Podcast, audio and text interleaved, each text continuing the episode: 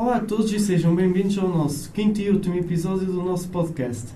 Nos últimos episódios temos entrevistado vários alunos de vários anos do nosso colégio.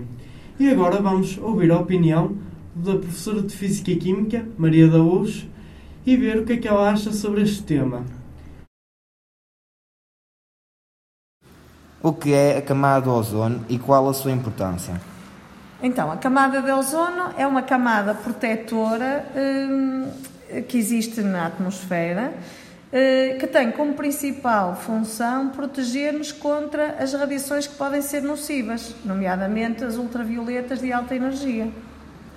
Que relação é que os protetores solares têm com a camada do ozono?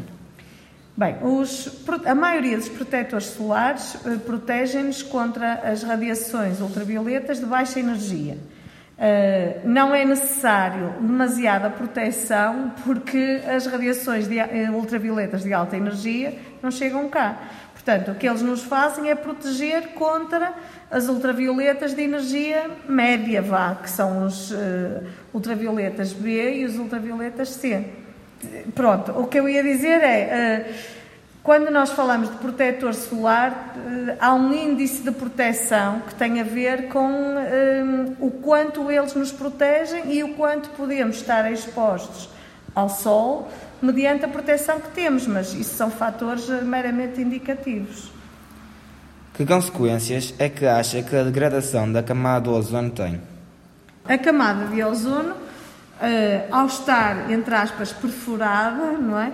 Pode precisamente uh, inibir essa proteção ou uh, eliminar essa proteção relativamente aos raios ultravioletas. Deixam de ser um filtro para os raios e faz com que eles efetivamente cheguem à superfície terrestre.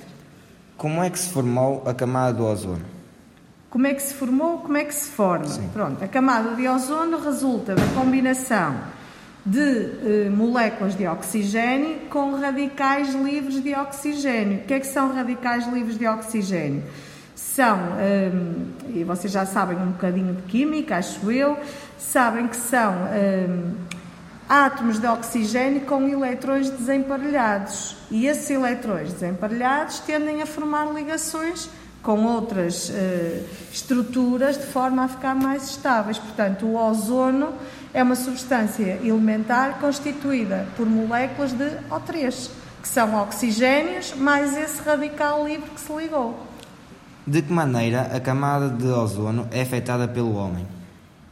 Uh, por exemplo, uma das. Uh, uh, essencialmente é por causa dos poluentes. Um, um poluente que destrói a camada de ozono são os CFCs, que são compostos que se libertam, por exemplo, nos sprays e que são muito ativos. Porquê? Porque libertam também radicais livres, nomeadamente o cloro, e esse cloro, um cloro consegue destruir várias moléculas de ozono. O que, a forma de eliminar é eliminando a produção de CFCs. Espero que estejam a gostar do nosso podcast e se não viram os outros episódios, vejam para perceberem o contexto deste.